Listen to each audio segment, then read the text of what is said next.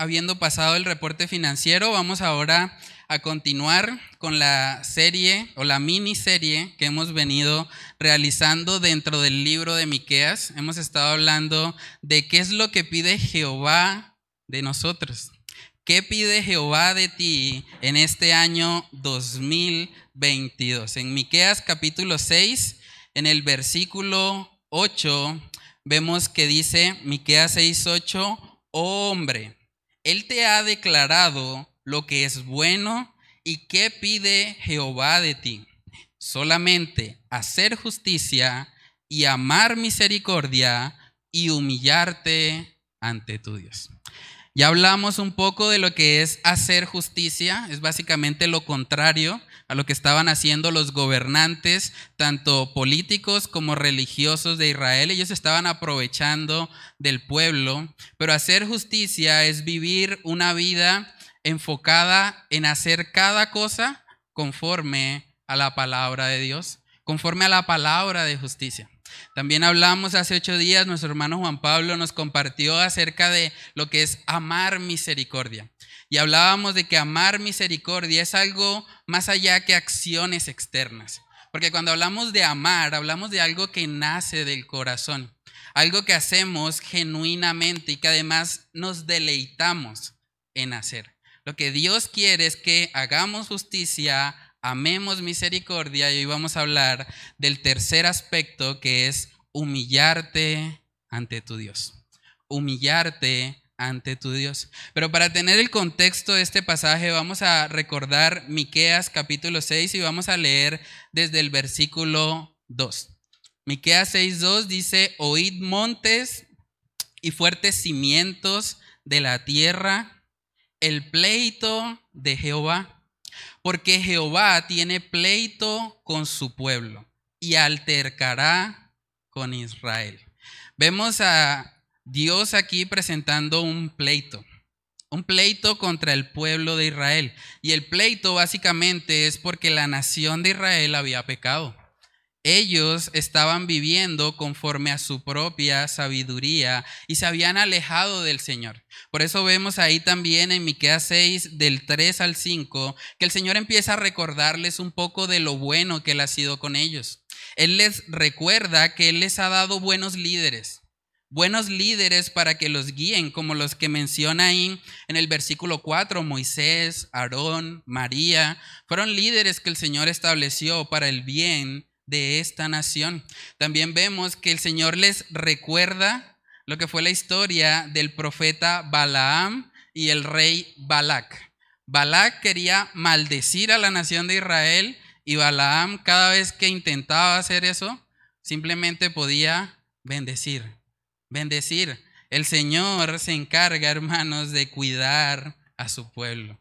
Y aun cuando hay personas de pronto intentando hacerles daño, el Señor está con nosotros y sabemos que eso es mucho más valioso que lo que este mundo puede ofrecer. Entonces luego en ese contexto, en Miqueas capítulo 6 versos del 6 al 7, vemos que ahora el pueblo hace ciertas preguntas. La imagen que está dando Miqueas aquí es la de un tribunal. Un tribunal en el que Jehová está diciendo que hay pleito con su pueblo y que les está recordando lo bueno que ha sido con ellos. Pero miren cómo responde el pueblo en Miqueas 6 del 6 al 7.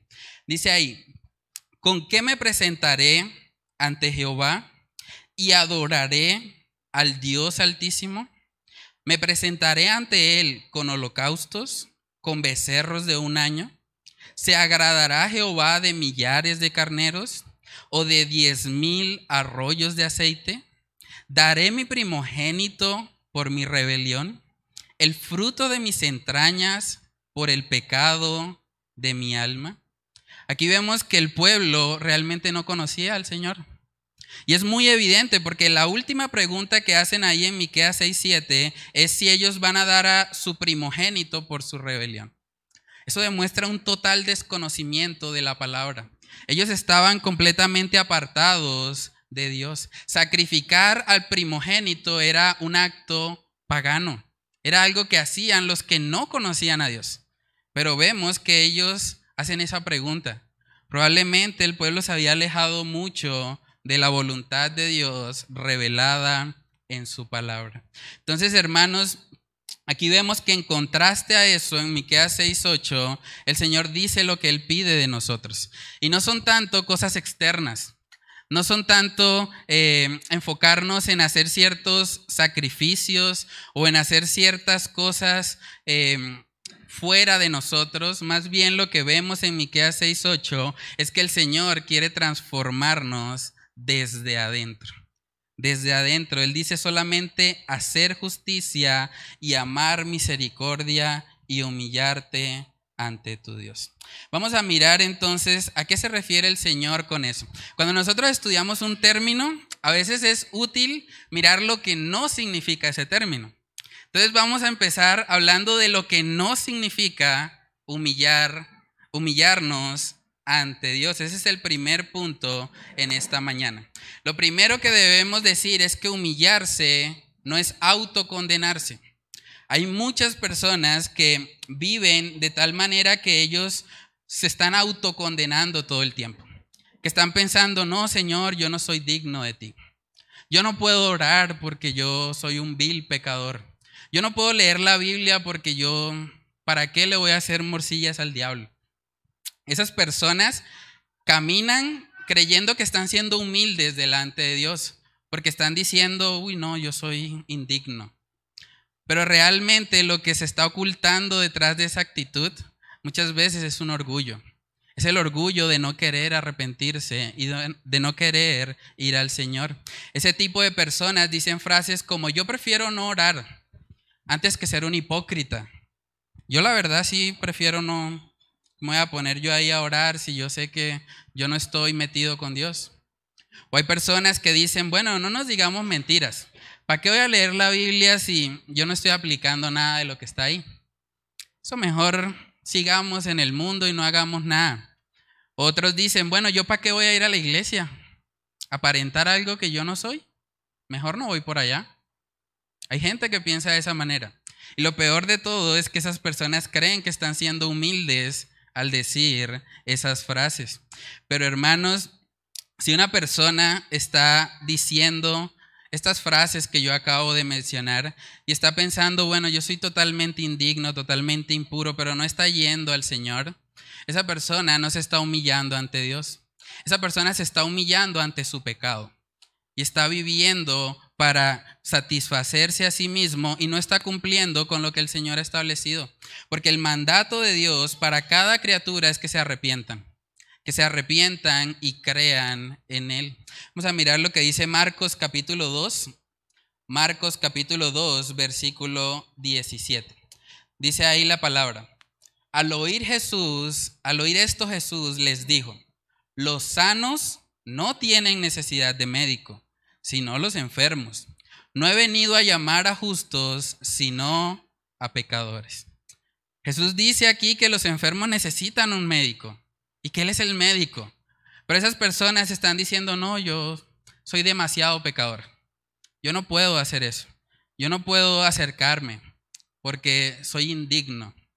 Esas personas, aunque su lenguaje parece de una persona humillada, realmente es el lenguaje de una persona orgullosa.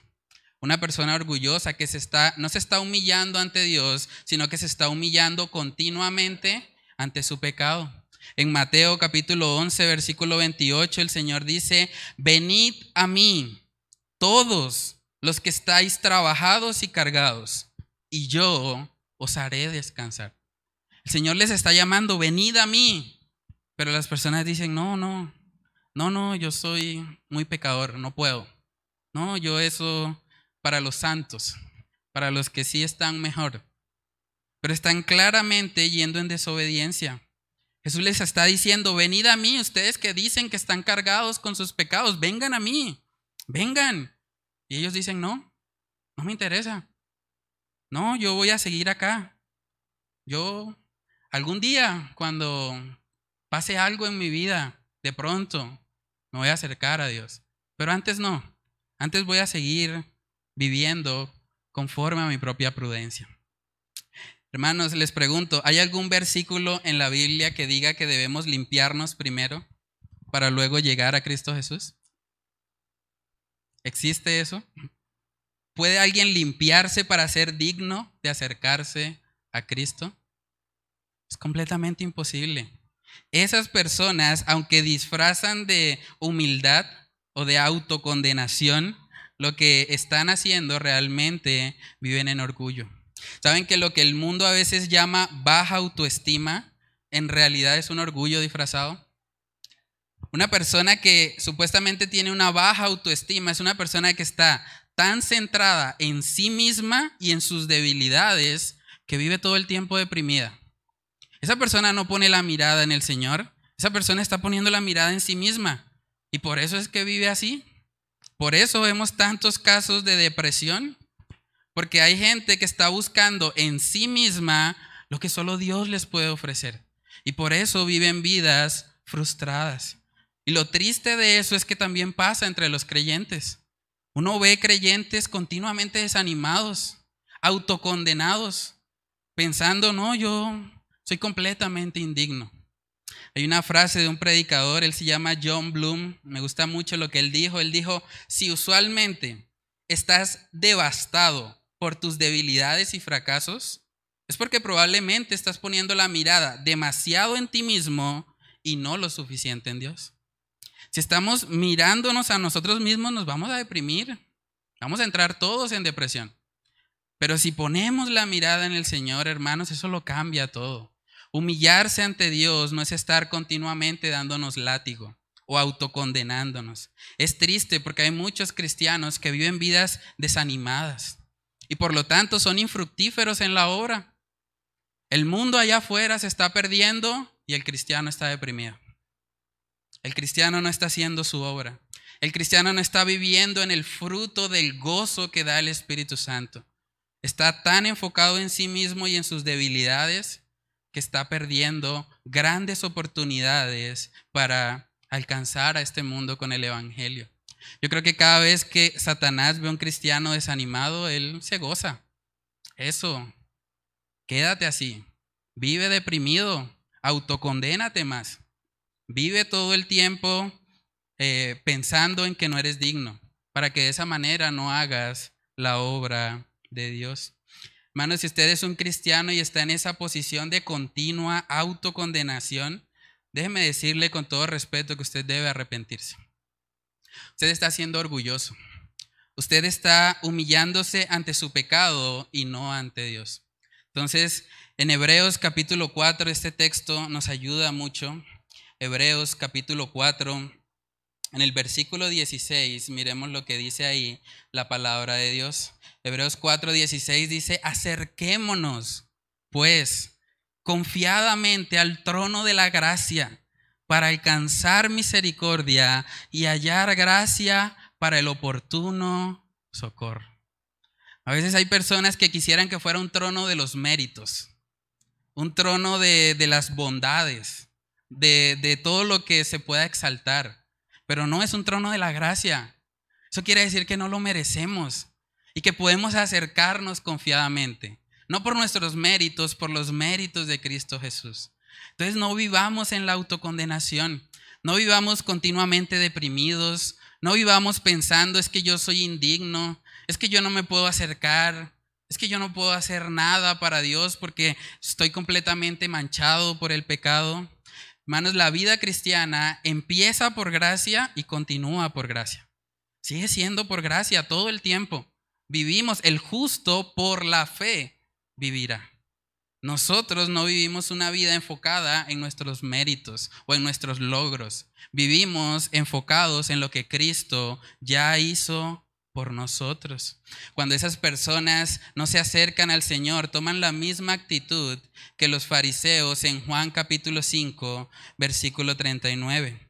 Juan 5, 39 dice, escudriñad las escrituras porque a vosotros os parece que en ellas tenéis la vida eterna, y ellas son las que dan testimonio de mí. Uno esperaría, después de estas palabras de Jesús, después de decirle que en las escrituras están la, la vida eterna, ellos iban a correr a las escrituras. Pero miren lo que dice el verso 40, y no queréis venir a mí para que tengáis vida. sí viven muchas personas, muchos cristianos deprimidos, desanimados. El Señor les dice, aquí está la vida, aquí, ven, aquí está, aquí está la vida eterna. Y ellos dicen, no, no, no, Señor, no, no soy digno. No, Señor, yo prefiero no. Todavía no, Señor, tal vez más adelante, cuando esté viejito, cuando tenga el carro, cuando tenga la casa. Pero hermanos, el llamado de Dios no es a vivir en autocondenación, es a ir a Él. Humillarnos ante Dios es quitar la mirada de nosotros mismos y ponerla en Él. Lo segundo que debemos mirar es que humillarse no es simplemente reconocer tu pecado. Hay mucha gente que reconoce su pecado, pero no se humilla ante Dios. Hay gente que dice, sí, sí, yo sé, yo soy un pecador. Yo, yo fallo, yo peco, pero vive igual. No tiene ninguna intención de cambiar. ¿Saben que reconocer nuestro pecado tampoco es humillarnos ante Dios? Nosotros vemos en la palabra que Judas reconoció su pecado.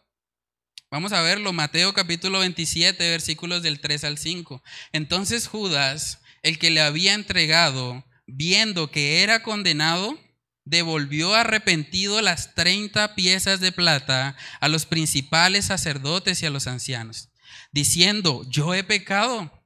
Está reconociendo que pecó. Yo he pecado entregando sangre inocente. Mas ellos dijeron, ¿qué nos importa a nosotros? Allá tú. Y arrojando las piezas de plata en el templo, salió y fue y se ahorcó. Hermanos, ¿Judas reconoció su pecado? Sí. Él dijo, yo he pecado. ¿Pero se humilló ante Dios? No. Él tomó la decisión de quitarse la vida yendo en contra de lo que Dios había establecido. Por lo tanto, vivió para sí mismo. Primera de Samuel capítulo 24, ahí vemos también el ejemplo del rey Saúl. Primera de Samuel capítulo 24, justo después de que David tuvo la oportunidad de matar al rey Saúl. Ahora vamos a ver lo que Saúl dice en Primera de Samuel 24, versículos del 16 al 17. Dice, y aconteció que cuando David acabó de decir estas palabras a Saúl, Saúl dijo, ¿no es esta la voz tuya, hijo mío, David?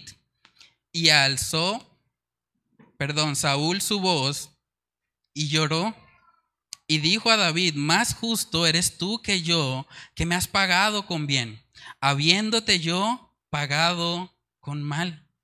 Saúl incluso lloró, lloró y está diciendo que él le pagó con mal a David. Está reconociendo su pecado. Pero si ustedes siguen leyendo Primera de Samuel, capítulos más adelante se van a dar cuenta que él intentó nuevamente matar a David. Entonces, ¿reconoció su pecado? Sí. ¿Se humilló ante Dios? No. Entonces, hermanos, cuando hablamos de humillarnos ante Dios, es genuinamente arrepentirnos.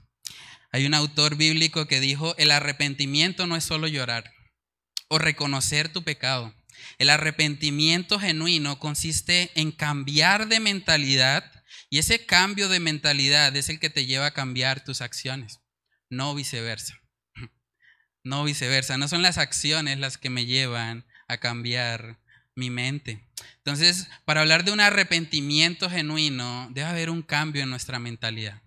Debemos dejar de vivir para nosotros mismos y ahora vivir para Dios. ¿Saben que mucha gente reconoce intelectualmente su pecado? E incluso hay gente que llora su pecado, como Saúl. Les da algo de tristeza ver que hicieron algo pecaminoso, pero ellos siguen viviendo igual. Y por lo tanto no se están humillando ante Dios.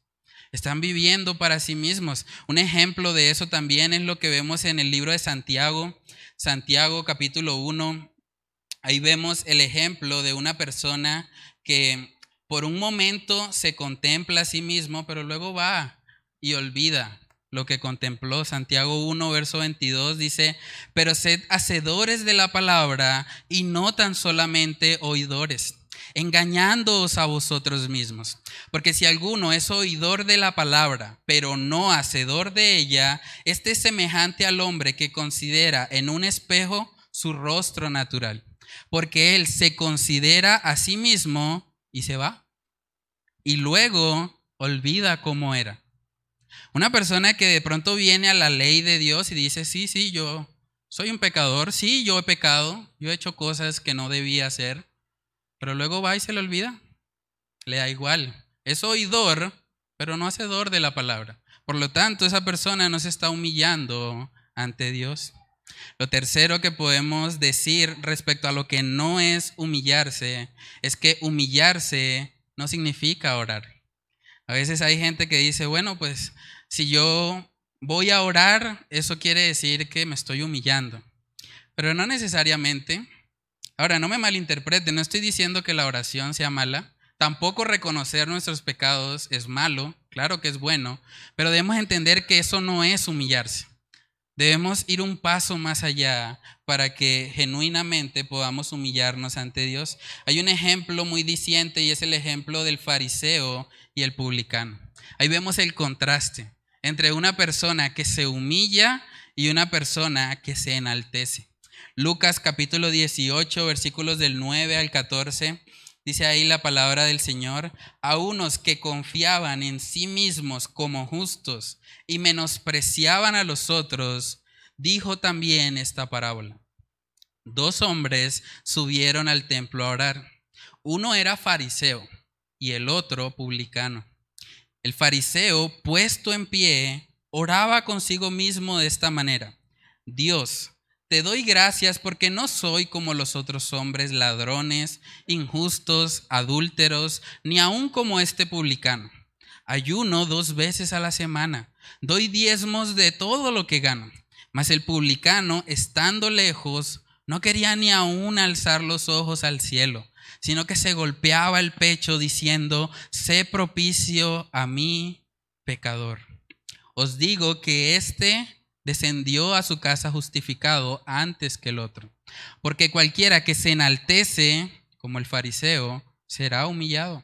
Y el que se humilla, como el publicano, será enaltecido. Hermanos, aquí vemos a una persona poniendo su confianza en lo que hace. Orar es bueno. Ayunar es bueno. Diezmar es bueno. Son buenas cosas. Pero el problema es que esta persona estaba usando lo que Dios ha establecido en su palabra como un medio para jactarse, como un medio para que otros le aplaudan, para que otros le reconozcan. Y vemos que la oración de este fariseo no es una oración de arrepentimiento, no es una oración que muestre un corazón humillado.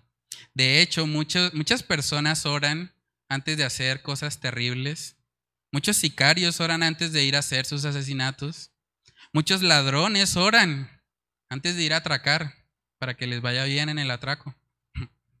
Incluso muchos religiosos, como los musulmanes, por ejemplo, oran cinco veces al día. Son muy disciplinados en eso. Sin embargo, viven una vida de orgullo, creyendo que por sus méritos se van a salvar, que por sus méritos Dios debe recibirlos debe escucharlos. Entonces, bueno, hermanos, ustedes se preguntarán, bueno, si humillarse no es autocondenarse, no es simplemente reconocer nuestro pecado, no es simplemente orar, entonces, ¿qué es? Segundo punto, lo que sí es humillarse ante Dios. En Miqueas 6:8 la palabra hebrea que aparece ahí es la palabra sana. Sana significa básicamente ser humildes desde el corazón ser humildes desde el corazón. Un comentarista dijo respecto a esta frase, humillarse ante Dios significa reconocer, oígase bien, que somos nada ante Él y nuestra condición humana es inferior.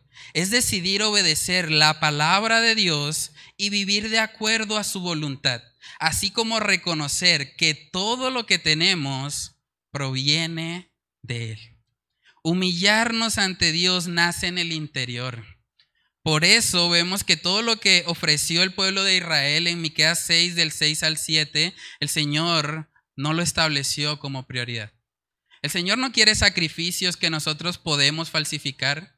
Él no quiere que nosotros vivamos de apariencias. No, Él quiere una transformación en nuestro corazón.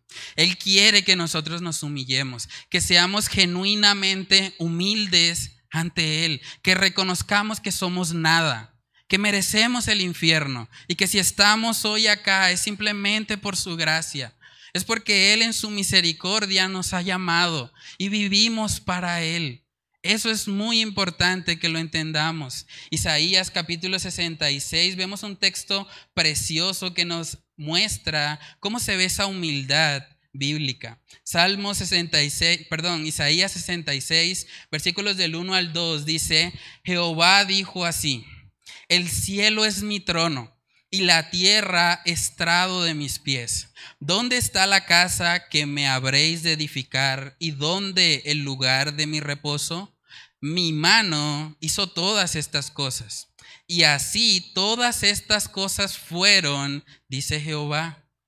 Pero miraré a aquel que es pobre y humilde de espíritu y que tiembla a mi palabra. Así se ve la humildad es humildad de espíritu, es en nuestro interior, es reconocer que somos nada sin Él, que todo lo que hay en nuestra vida proviene de Él y de su gracia. Y es también temblar a su palabra. Es temblar a su palabra, es reconocer que Él es Dios y que cuando Él habla nosotros debemos obedecer. No debemos hacer las cosas en nuestra propia prudencia, en nuestra propia sabiduría. Debemos hacer todo para agradarle a Él. Saben que una de las características de nuestro Señor Jesucristo es que Él es humilde de corazón. Mateo capítulo 11, en el versículo 29 dice, llevad mi yugo sobre vosotros y aprended de mí que soy manso y humilde de corazón de corazón, es una cuestión interna. Dice, y hallaréis descanso para vuestras almas. Hermanos, lo que Dios quiere de nosotros, lo que Él está pidiendo a nosotros, es que nos rindamos, que nos rindamos completamente a su voluntad, que haya una entrega genuina y total hacia Él, que sea algo que nazca de nuestro interior, que nuestro mayor deseo no sea adquirir bienes materiales, que nuestro mayor deseo no sea tener un buen trabajo, que nuestro mayor deseo no sea tener un bonito hogar, que nuestro mayor deseo sea Él. Eso es lo que Él está pidiendo de nosotros aquí en Miqueas 6:8. Por eso nos dice humillarte ante tu Dios, venir a Él, reconocerle.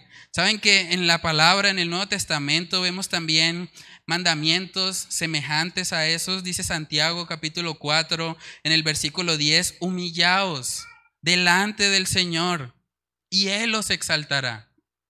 También primera de Pedro capítulo 5 en el versículo 6 vemos que dice ahí la palabra, humillaos. Una vez más, humillaos pues bajo la poderosa mano de Dios para que Él os exalte cuando fuere tiempo. El Señor quiere un pueblo humillado. El Señor quiere que cada uno de nosotros viva en humildad con Él. Y eso quiere decir que cuando el Señor dice algo, nosotros obedecemos. No nos hacemos los de la vista gorda. No, no actuamos conforme a nuestro parecer. Buscamos siempre el consejo de Dios. Hay gente que piensa cuando se habla de esto de humillarse ante Dios, que Dios es un Dios egoísta que Dios es un Dios ególatra. Hay personas que han dicho eso, que han acusado al Dios de la Biblia de ser un Dios, em, sí, ególatra, que se enfoca solo en sí mismo. hay gente que dice, no, yo no quiero creer en un Dios que está pidiendo que siempre se humillen ante Él. Pero cuando las personas dicen eso, saben que están demostrando que tienen un conocimiento tan poco de quién es Dios. Hermanos, uno de los atributos de Dios es que Dios es omnisciente, ¿cierto? Eso quiere decir, en pocas palabras, que Dios sabe todo, absolutamente todo. Una de las cosas que Dios sabe es que Él es lo mejor que le puede suceder a una persona. Él sabe que si una persona se humilla ante Él, es lo mejor que a alguien le puede suceder. Ahora, la Biblia también dice que Dios es amor. Parte del amor de Dios es invitarnos a humillarnos ante Él. es que nosotros reconozcamos que no hay nada creado que nos pueda llenar. No hay nada que pueda satisfacer el corazón humano, solamente Dios. Somos criaturas suyas, fuimos creados para Él. Entonces el que Dios nos mande a que nos humillemos ante Él, lejos de ser un acto egoísta, es un acto de amor. Es un acto en el que Él nos está dando la oportunidad de participar de lo que es mejor en todo el universo, que es su presencia, que es gozarnos con Él. Hermanos, humillarnos ante Dios es lo mejor que le puedo aconsejar a usted para este nuevo año. Humíllese ante Dios. No viva más para sí mismo, viva para Él. Glorifíquele a Él. Permita que sea Cristo Jesús el que gobierne su vida. Y la palabra dice que Dios habita con el humilde, con el humilde de corazón. Vamos a verlo. Isaías capítulo 57, Isaías 57, verso 15 dice, porque así dijo el alto y sublime, el que habita la eternidad y cuyo nombre es el santo. Yo habito en la altura y la santidad, y con el quebrantado y humilde de espíritu, para hacer vivir el espíritu de los humildes y para vivificar el corazón de los quebrantados. Hermanos, ¿cuándo fue la última vez que nos quebrantamos delante de Dios? ¿Cuándo fue la última vez que tú lloraste en su presencia? Que tú reconociste que eres un pecador, que eres completamente indigno, pero al mismo tiempo reconociste que solamente Cristo es el agua que puede saciar tu sed. ¿Cuándo fue la última vez que eso pasó en tu vida? ¿Cuándo fue la última vez que tú corriste a Él y le abrazaste como tu Salvador? Hermanos, si queremos que Dios habite en nuestros corazones, debemos humillarnos ante Él, humillarnos, vivir cada día de nuestras vidas enfocados en su gloria. Mateo capítulo 18, vamos ahí. Mateo capítulo 18, vemos el famoso pasaje en el que el Señor Jesús dice que para poder entrar en el reino de los cielos debemos hacernos como niños. Mateo capítulo 18, versículos del 1 al 5, dice ahí la palabra, en aquel tiempo los discípulos vinieron a Jesús diciendo, ¿quién es el mayor en el reino de los cielos? Y llamando Jesús a un niño, lo puso en medio de ellos y dijo, de cierto os digo, que si no os volvéis y os hacéis como niños, no entraréis en el reino de los cielos. Así que cualquiera que se humille como este niño, ese es el mayor en el reino de los cielos. Y cualquiera que reciba en mi nombre a un niño como este, a mí me recibe. Hermanos, mucho se ha especulado acerca de qué quiere decir Jesús con que debemos hacernos como niños. Algunos han dicho que debemos ser ingenuos o inocentes como los niños. Otros han dicho que debemos vivir sin preocupación, como un niño no tiene preocupaciones. Pero lo que vemos aquí claramente en Mateo 18 es que Él hace un llamado a ese niño en el versículo 2 y el niño nunca se opone. O sea, el niño fue completamente obediente y, dice que lo puso ahí en medio de ellos, o sea, en medio de los discípulos, en medio de adultos, y el niño estaba ahí. El niño obedeció. El niño no está pensando, pero ¿por qué? ¿Por qué tengo que estar en la mitad? Jesús lo llamó y él fue. Así de sencillo. Y vemos que se exalta y dice la palabra que debemos humillarnos como ese niño. Hermanos, vamos a ilustrar un poco eso. Voy a invitar a los niños. Los niños pueden acercarse. Los niños hasta los 12, Camilo, pueden pasar. Vamos a ilustrar eso. Los niños nos están acompañando en el servicio y queremos también que ellos sean parte de lo que estamos haciendo. Básicamente, un niño o el niño que vemos aquí en Mateo capítulo 18 se caracterizó por su obediencia. Por ser obediente a lo que Jesús le dijo. Entonces vamos a ver quién de estos niños cumple con el requisito de la obediencia. Bueno, los niños todos van a seguir mis instrucciones. ¿Listo? Manos arriba. Ok. Manos abajo. Manos en la cabeza. Manos en los pies. Ok. Bueno, ¿qué podemos ver aquí? Estoy dando una instrucción y los niños están obedeciendo en su mayoría. Pero ¿quién de los que está ahí representa a alguien que no se está humillando? ¿Ya la descubrieron? Andreita, ¿cierto? Estoy dando una instrucción y ella está haciendo lo que quiere. Y eso es básicamente lo que pasa con los que no se humillan ante Dios. El Señor dice algo en su palabra y ellos hacen lo que quieren. ¿Sí? Ella no estaba siguiendo las instrucciones, ella estaba haciendo lo que quería. Y así se ve el orgullo. El orgullo es pensar que nuestros planes son mejores que los de Dios. Muchas gracias, niños. Pueden ir a sentarse. Hermanos, la humildad o el humillarnos ante Dios va de la mano con la obediencia, con obedecer lo que el Señor ha establecido. En Filipenses capítulo 2 también vemos un texto hermoso. Filipenses 2, versículos del 5 al 8 dice, haya pues en vosotros este sentir que hubo también en Cristo Jesús, el cual, siendo en forma de Dios, no estimó el ser igual a Dios como cosa que aferrarse, sino que se despojó a sí mismo, tomando forma de siervo, hecho semejante a los hombres. Y estando en la condición de hombre, se humilló a sí mismo, haciéndose obediente hasta la muerte y muerte de cruz. ¿Pueden ver la relación entre humillarse y obedecer? Lo que Dios quiere es que nosotros obedezcamos su palabra. Y es interesante también porque aquí vemos que Jesús, siendo Dios, no estimó el ser igual a Dios como cosa que aferrarse. Y eso nos habla también de que la verdadera humildad, una persona genuinamente humilde, no está centrada ni en sus debilidades, ni tampoco en sus fortalezas. Esa persona está centrada o enfocada en la gloria de Dios. Esa persona no vive para sí misma, vive para aquel que le salvó. Hermanos, ¿cómo está nuestra obediencia al Señor? Yo no puedo saber cuáles son las necesidades o los problemas puntuales que cada uno de ustedes tiene, pero yo sí les puedo decir el día de hoy que todos nuestros problemas, todas las dificultades que vivimos, se reducen a que no nos hemos humillado ante Dios.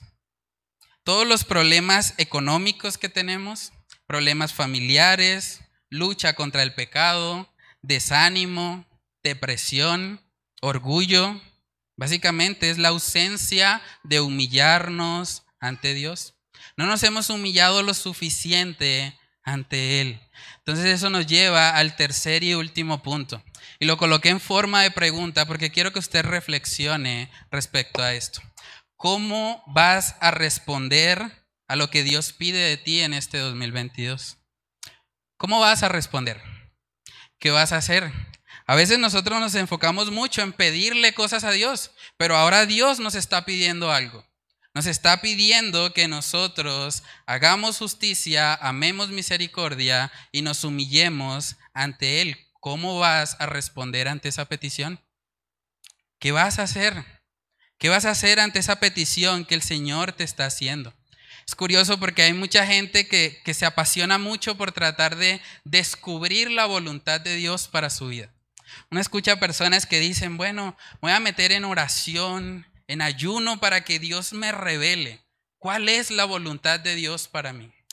Bueno, aquí Miqueas capítulo 6, versículo 8 te está respondiendo. Miqueas 6, 8 dice, "Oh hombre, él te ha declarado lo que es bueno. ¿Y qué pide Jehová de ti?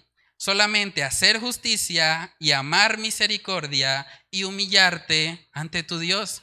¿Es eso lo que Dios quiere de ti? Ahí está la revelación. Ahora debes aplicarla. Ahora debes vivir conforme a eso que el Señor pide de ti. Y lo primero, hermanos, cuando hablamos de esto o la aplicación de este mensaje, es que si usted no lo ha hecho, lo primero que Dios pide de nosotros es arrepentirnos arrepentirnos y creer, creer en Él. Dice en Hechos capítulo 3, Hechos capítulo 3, versículo 19. Hechos 3:19 dice ahí la palabra del Señor. Así que arrepentíos y convertíos para que sean borrados vuestros pecados, para que vengan de la presencia del Señor tiempos de refrigerio. Y Él envía a Jesucristo, que os fue antes anunciado. ¿Saben que una de las cosas que sucede al arrepentirnos y creer es que Cristo también viene a morar en nosotros? Decía el apóstol Pablo, ya no vivo yo, más vive Cristo en mí. Entonces, si usted no lo ha hecho, lo primero que Dios pide de ti es que te arrepientas. Es que no sigas viviendo conforme a tu propia sabiduría. Es que no sigas caminando en, en tu propia dirección. Arrepiéntete y ven a Él. Eso es lo que Él pide de ti hoy. Arrepiéntete y conviértete para que vengan tiempos de refrigerio. Si usted ya ha hecho eso, lo segundo que nos pide aquí el Señor, o lo que, lo que podemos aplicar de este texto, es que para poder hacer justicia, que es lo primero que vimos, debemos conocer la palabra de justicia. Segunda de Timoteo capítulo 3, en el versículo 16 dice, toda la escritura es inspirada por Dios y útil para enseñar, para redarguir, para corregir, para instruir en justicia. Tú debes conocer la palabra de Dios para que puedas hacer justicia. No hay otra manera. Entonces, un propósito para este nuevo año 2022 es que debes conocer más las escrituras. Debes meditar más en ella. ¿Qué tal si decides leer la Biblia completa? ¿Es posible hacerlo? Leer solamente tres o cuatro capítulos diarios es suficiente para leer toda la Biblia, desde Génesis hasta Apocalipsis. Cualquiera de nosotros puede hacerlo. Y no solamente debemos leerla, debemos meditarla, debemos digerirla, debemos permitir que la palabra obre en nuestras vidas. Entonces, ¿cómo vamos a cumplir lo que Dios pide de nosotros? Conociendo lo que Él ha dicho. Lo siguiente que podemos hacer es orar con humildad. No orar como el fariseo, que oraba confiando en sí mismo y menospreciando a los demás, sino orando de una forma humilde. Porque cuando oramos así, el Señor coloca también sus deseos en nuestro corazón.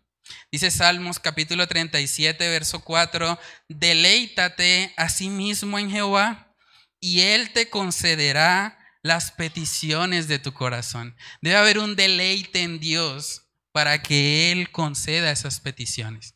Cuando nos deleitamos en Jehová, Él coloca sus deseos en nuestro corazón y Él se encarga de cumplirlos. Entonces, a través de la oración, hermanos, nosotros vamos a también amar misericordia. Amar misericordia porque es algo que nace del corazón de nuestro Dios. Y lo último que podemos aplicar respecto a este tema es ayunar. Ayunar. Ayunar es una práctica muy importante en la vida del cristiano.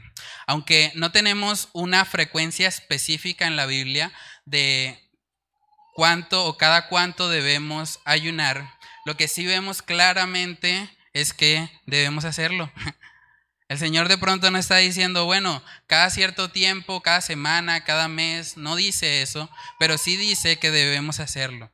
Por lo tanto, Él nos coloca mandamientos como lo que vemos en Mateo capítulo 6. Mateo capítulo 6 nos da instrucciones de cómo debe ser el ayuno. Mateo 6 del 16 al 18 dice, cuando ayunéis, no seáis austeros como los hipócritas, porque ellos demudan sus rostros para mostrar a los hombres que ayunan. De cierto os digo que ya tienen su recompensa. Pero tú, cuando ayunes, unge tu cabeza y lava tu rostro, para no mostrar a los hombres que ayunas, sino a tu Padre que está en secreto. Y tu Padre que ve en lo secreto te recompensará en público. Aquí vemos que el ayuno, al igual que la oración, es algo que debemos hacer primeramente con nuestro Dios, primeramente en comunión con Él, buscando que solamente Él nos vea, no que los hombres digan, ay, está ayunando el hermano uy, está más delgado. Ese no es el objetivo del ayuno. El ayuno realmente es buscar el rostro de Dios. El principio que vemos en el ayuno es dejar a un lado nuestra carne, dejar a un lado aquello que normalmente hacemos para agradarnos a nosotros mismos y reemplazar eso por algo que agrade a Dios, por algo de carácter espiritual, por algo que nos ayude en nuestra comunión con Él. Y es curioso porque ayunar es una disciplina que vemos tanto en el Antiguo como en el Nuevo Testamento respecto al pueblo de Dios. Vamos a mirar rápidamente Segunda de Crónicas capítulo 20. Segunda de Crónicas capítulo 20, versículos del 1 al 4. Dice ahí la palabra de Dios. Pasadas estas cosas, aconteció que los hijos de Moab y de Amón y con ellos otros de los amonitas vinieron contra Josafat a la guerra. Y acudieron algunos y dieron aviso a Josafat diciendo, contra ti viene una gran multitud del otro lado del mar y de Siria.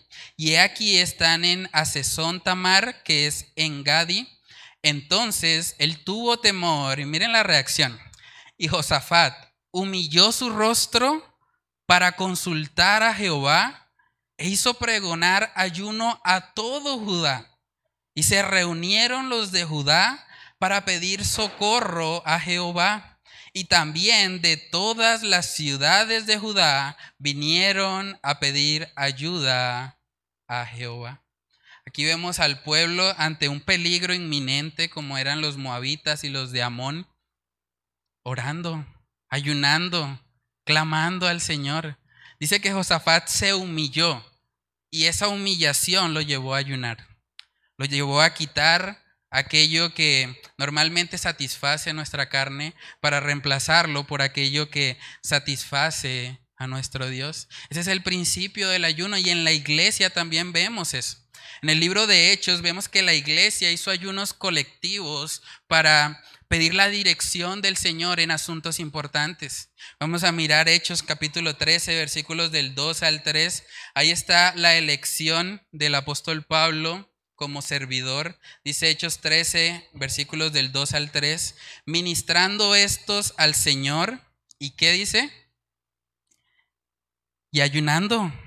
Dijo el Espíritu Santo, apartadme a Bernabé y a Saulo para la obra que los he llamado. Entonces, habiendo ayunado y orado, les impusieron las manos y los despidieron.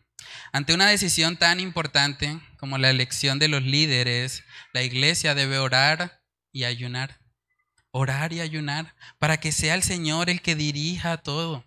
Hermanos, saben que como iglesia hemos convocado a todos y es una invitación que les hago formalmente para que podamos participar de un ayuno.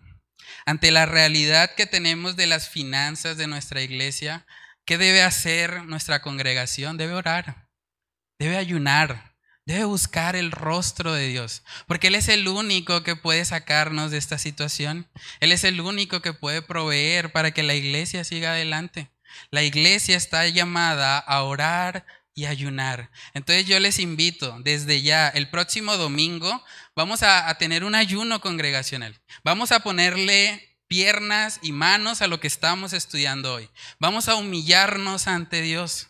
El próximo domingo en esta congregación desde las 6 de la mañana vamos a estar ayunando y orando. Yo sé que hay personas que de pronto no pueden estar a esa hora y lo entiendo perfectamente, pero de verdad les animo a todos, si usted puede llegar a las 7, a las 8, a la hora que usted pueda, pero venga con un corazón dispuesto.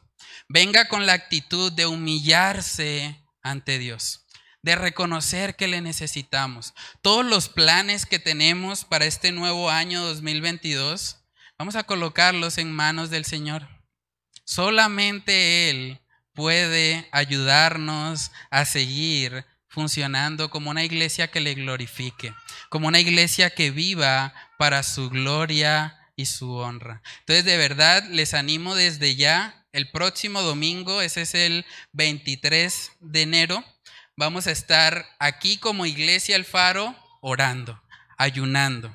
Si usted tiene también alguna dificultad de pronto de salud, no puede por una cuestión médica, no se preocupe venga y tenga un tiempo de oración con nosotros.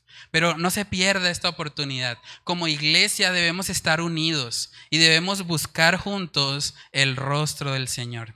Entonces, hermanos, que el Señor nos dé de su gracia para que podamos vivir cada día de nuestras vidas en este año 2022 haciendo justicia, amando misericordia y humillándonos ante Dios. Vamos a orar. Padre, queremos pedir, Señor, de tu gracia y de tu favor en esta mañana, Señor. Padre, solamente tú, Señor, eres el único digno de nuestra adoración. Solamente tú eres digno de que nosotros nos humillemos ante ti, de que nosotros vivamos para ti. Padre, yo te pido que quites todo orgullo, que quites toda altivez de nuestro corazón, que cada día de nuestras vidas podamos quebrarnos, podamos humillarnos, podamos reconocer que tú eres Dios, que tú nos hiciste y no nosotros a nosotros mismos. Padre, que cada día haya en nuestro corazón un deseo genuino por agradarte, un deseo genuino por vivir para ti, por estar alineados a tu voluntad por vivir conforme a lo que tú has establecido en tu palabra, Señor. Padre, ayúdanos a poner por obra esto que aprendimos en Miqueas 6:8, que no solamente, Señor, quede en nuestras mentes, que sea una realidad en nuestros corazones y en nuestras vidas, Señor. Padre, te necesitamos. Rogamos por tu misericordia, por tu amor, porque seas tú, Señor, humillándonos para gloria y honra de tu nombre. Oramos, Señor, estas cosas en el nombre de tu Hijo amado Jesús. Amén y amén.